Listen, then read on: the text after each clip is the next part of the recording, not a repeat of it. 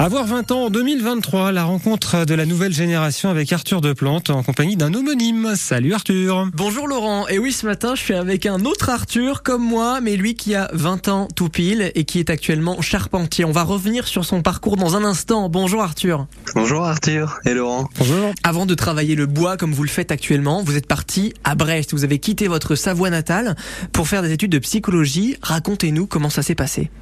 Eh ben, euh, ça m'a un peu perturbé parce que du coup, je savais pas du tout euh, pourquoi je faisais ça. En soi, euh, la, psychologie, ça m'intéressait, mais euh, mais je voyais pas mon avenir là-dedans. Et puis c'est vrai que ça m'a fait bizarre aussi de partir à Brest parce que du coup, j'ai laissé toute ma famille et mes amis. J'ai tenu que trois mois. Et puis après, je suis rentré à la maison euh, parce que ça me convenait pas euh, le, le fonctionnement de la fac, euh, qui était trop théorique pour moi. À votre retour en Savoie, qu'est-ce que vous avez fait? J'ai essayé de trouver un job pour euh, m'occuper et puis mettre de l'argent de côté. Et du coup, euh, bah, j'ai trouvé McDo, donc j'ai fait un mois chez McDo. Et puis après, euh, pareil, j'ai eu du mal avec McDo et, la santé mentale était pas bonne là à cette période-là. Donc j'ai eu de la chance. J'ai un ami à mon père qui est charpentier qui m'a proposé de travailler avec lui le restant de l'année. Et après, du coup, je me suis dit pourquoi pas continuer. Ça se passe très bien avec avec mon patron. On est deux dans l'entreprise. Et euh, du coup, je suis parti sur euh, un CAP euh, charpente en un an avec les compagnons du devoir à Besançon. Et du coup, là, je suis en train de finir cette année de CAP. Arthur, seulement trois mois en psycho, un mois dans un fast-food, et puis vous nous parlez de mal-être mental. D'où ça venait, ce mal-être? Je pense que c'est le fait de de plus rien compte. Enfin.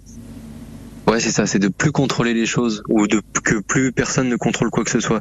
C'est-à-dire que du coup, euh, moi depuis que je suis petit, bah j'ai suivi le cursus scolaire quoi. Euh, du coup, bah on me disait voilà, après le collège, bah faut aller au lycée, après le lycée, faut faire des études sup. Sauf que bah quand on a fini le lycée, généralement, euh, bah, on a 18 ans et et c'est vraiment nos choix de vie quoi. On est majeur, c'est à nous de faire ce qui ce qui nous plaît quoi. Et c'est vrai que c'est à ce moment-là où j'ai la question euh, qu'est-ce que je veux faire de ma vie qui m'est venue et je me suis pris une claque euh, à cause de cette question parce que je savais pas du tout quoi faire. Et puis de me rendre compte aussi que bah finalement ça m'allait pas, c'était pas ce que je voulais. Euh, pareil, je me suis pris une deuxième claque et, euh, et donc là la santé mentale elle a pris un coup parce que euh, mon avenir était complètement incertain. Je, je savais pas ce qui ce qui me plaisait. euh. Ouais, c'est pas facile. Arthur, quand on a 20 ans en 2023, est-ce qu'on arrive à, s'écouter et à, prendre conscience euh, de ses choix et de ce dont on a besoin pour l'avenir?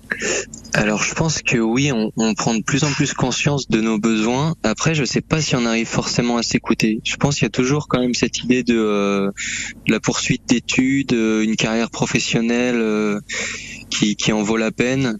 Et euh, c'est vrai que des fois c'est difficile de s'écouter, mais, euh, mais j'ai l'impression qu'on est sur la bonne voie quand même pour euh, petit à petit tous s'écouter. La philosophie déjà bien aboutie. Quand on a 20 ans, l'entretien est à retrouver sur francebleu.fr et sur l'application ici 8